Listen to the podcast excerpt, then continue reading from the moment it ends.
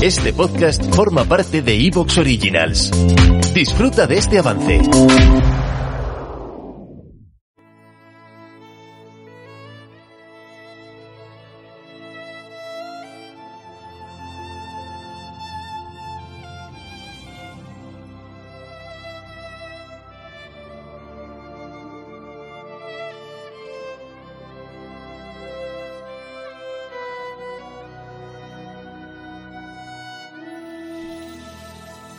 Jugando. Un repaso al videojuego actual.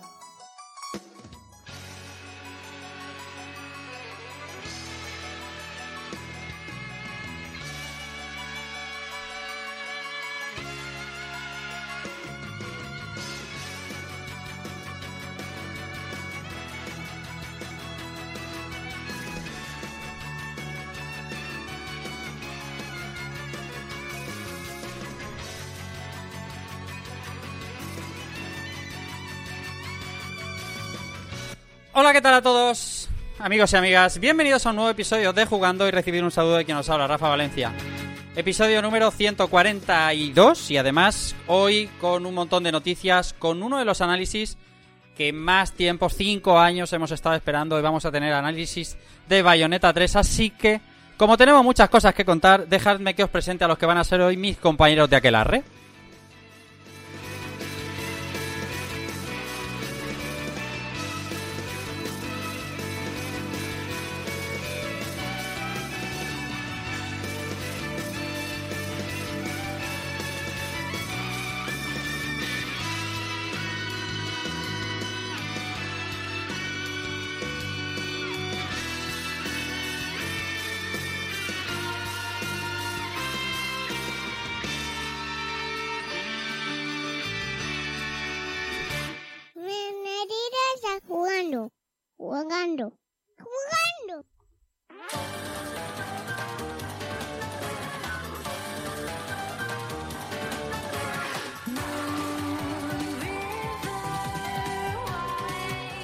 Voy a empezar presentando a mis compañeros. Empiezo en primer lugar. Tengo por aquí repitiendo a mi queridísima Eva Farto. ¿Cómo estás, Eva? Bienvenida a Rejugando. Buenas noches. Muy bien, te noto especialmente feliz, Rafa. ¿Y eso por qué? Muy animado, no sé, vas ahí a tope hoy. No, yo ¿Por qué siempre, será? yo siempre estoy a tope, siempre a tope, como Barney Stinson, siempre arriba. Eh, ¿tú, todo bien? ¿La semana bien? Mm, ¿Te Todo muy bien en la semana, deseando hablar de brujas y de brujos. Eh, fe- ¡Uh! Es verdad, es verdad. Además nos hemos traído una gallega que es experto en ese tema. La semana pasada te gustó y está repitiendo por algo en especial. Bueno, con, con el cariño que me dieron después del programa, pues a ver si poquito a poquito, pues mejor y, y- Exactamente. y, y sean muchas. Eso es, que sean muchas. Mi querida Ania Silva, ¿cómo estás? Bienvenida. Buenas noches. Hola, ¿qué tal? Buenas noches. ¿Qué Bien tal? encantada de estar otra noche más aquí. Aparte, hoy viene un montón de noticias cargaditas. Y además, como está diciendo Eva, hoy hay aquelarre. Hoy Sí. hay una reunión de, de- de brujería interesante. Y encima se acerca Halloween. ¿qué Halloween. más? Ha- Halloween está aquí, efectivamente. También tenemos. Aquí está el hombre. Don Mario Rey, bienvenido a Submicros. ¿Cómo estamos? Muy buenas noches, Rafa, compañeras, compañeros, ¿cómo estáis? Pues encantado de estar una noche más aquí, un honor y un placer. Eh, Es, es la. Digamos que es la previa de los grandes lanzamientos. Se te viene faenita encima, ¿eh?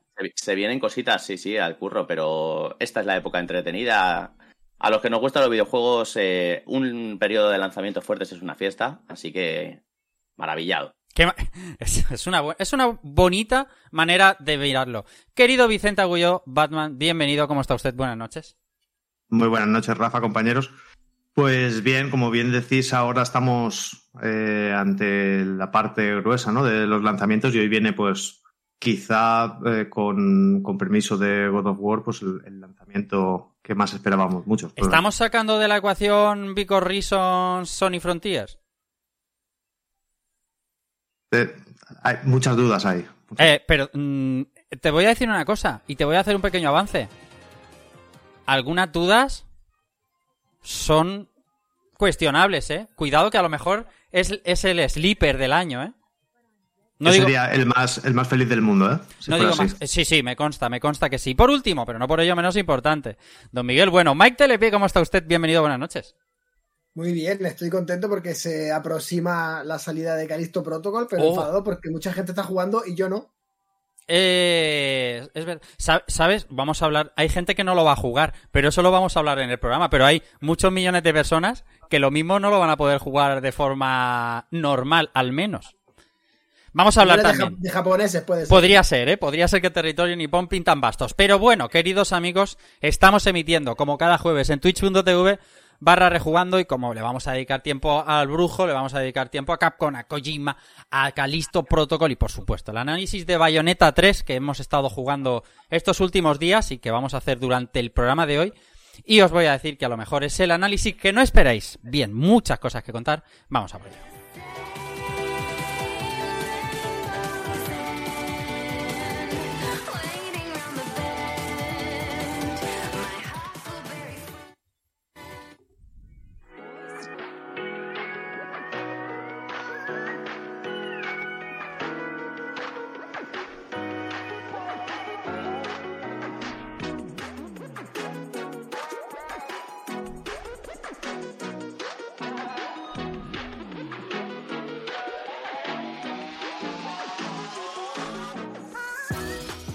Vamos a contar noticias antes de empezar con el análisis de Bayonetta 3, pero como es una noche de brujas o de brujos y este es nuestro aquelarre, pues vamos a hablar del brujo Ania porque hay noticia.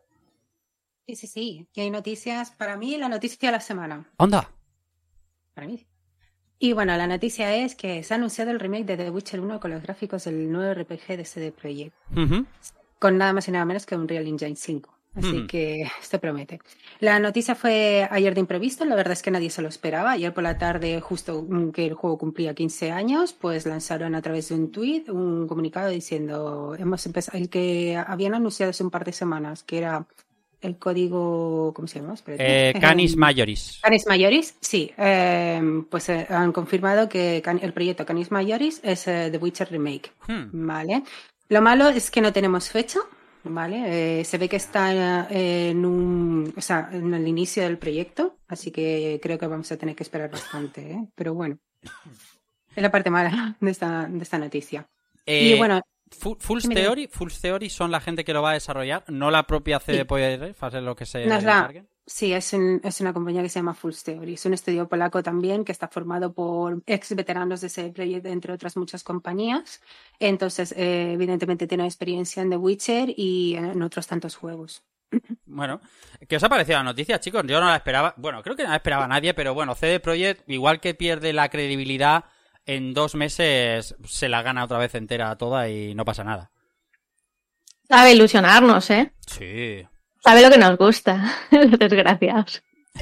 Es, fácil decirlo a toro pasado, pero quizás sea lo que más sentido tenga, porque al fin y al cabo, incluso el 2 podía jugarlo en una videoconsola que era Xbox 360, pero el 1, que es el más antiguo, la única manera que tenías de jugarlo era en un PC. Y lógicamente, al ser la primera entrega, es el que peor ha envejecido. Entonces, tiene mucho sentido hacer eh, el remake de, de la primera parte.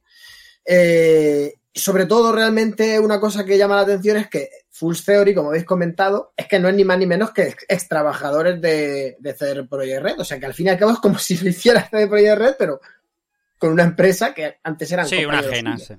Esto lo hacía mucho Sega también antes. Yo, como no he jugado a The Witcher 1, me lo tomo como muy bien, ¿no? Voy a poder darle una oportunidad con, con gráficos de nueva generación o, o semi de nueva generación y con una jugabilidad mucho más adaptada. Así que para mí, muy Eh, bien. Sí, algo importante también es que será multiplataforma. Ahí está. Ah, ya está confirmado que va a ser multiplataforma. Confirmado, confirmado, no, pero sí que se han visto carátulas ahí de, todo- de todas las nuevas generaciones y PC y se da por hecho. Mm. Ah, genial. Hay trabajo, ¿eh? Para, para adecuar The Witcher 1 a, A ver, a eh, va a ser un remake por lo visto. ¿eh? También tienen bastante faena. Piensa que Vamos. venimos del motor de la Aurora, que era el que se aprovechaba del Neverwinter Nights, si no recuerdo mal, es del 1 Ujú. o del 2, creo que era. Por la fecha, creo que del Neverwinter Nights 2. Del- Eh, y es que hoy en día, por más que te lo ponga, se está bastante. ¿eh? Bueno, tengo Bueno. entendido que el primero de Witcher es, es bastante más corto que, que el Hombre, 2 y que, sí. y que el 3, vamos. Sí, bastante sí, más sí. corto y no es tan ni mucho menos en mundo abierto como el 3. Y, No, no. quizás sea fácil de realizar en el sentido de que es un mundo más acotado, por decirlo de alguna manera. Hmm. Sí, sí. Hmm. La Switch no lo mueve seguro, dicen por aquí. Bueno. Es bueno, un en la real, nube. un El real, de PC, sí, el Ah, de bueno. PC sí, el, el de Sí. Unreal Engine 5 no. un Real Engine 5. De todas maneras, cuando salga The Witcher Remake, la Switch ya no es la consola eh, current de Nintendo. ¿eh? Cierto, muy cierto esto. Muy Porque cierto. cuando, vamos, yo, yo espero el The Witcher Remake a finales de la generación actual de consolas. Hmm. O sea, Hola. para dentro de 4 o 5 años, yo Sí, creo. ¿eh? eh, Projekt ¿Tan lejos? Sí. aunque sea full Además es que ya lo han, di- han dicho que está en un estado, eh, vamos, muy, muy, muy prematuro y que podemos esperar mucho tiempo ya no solamente a ver el juego en movimiento, sino a tener nuevas noticias de él. O sea O sea, que pero- sí, sí. Yo creo que Hmm. 4 o 5 años no se los quita nadie. Pero al final yo entiendo que no es un proyecto de la envergadura de un The Witcher canónico, digamos, ¿no? De un lanzamiento nuevo. Entonces al final entiendo que va a ser No. un tiempo de desarrollo más corto. También habrá que ver un poco, a pesar de ser un remake, qué es lo que van a hacer. Si adaptar el primer juego a un mundo abierto, o hacer un 1-1 en cuanto a escenarios fragmentados y demás. Eh, hay que verlo, pero vamos, yo imagino que, que tanto el nuevo Cyberpunk como el nuevo... ¿Te está gustando lo que escuchas? Este podcast forma parte de Evox Originals y puedes escucharlo completo y gratis desde la aplicación de Evox. Instálala desde tu store y suscríbete a él para no perderte ningún episodio.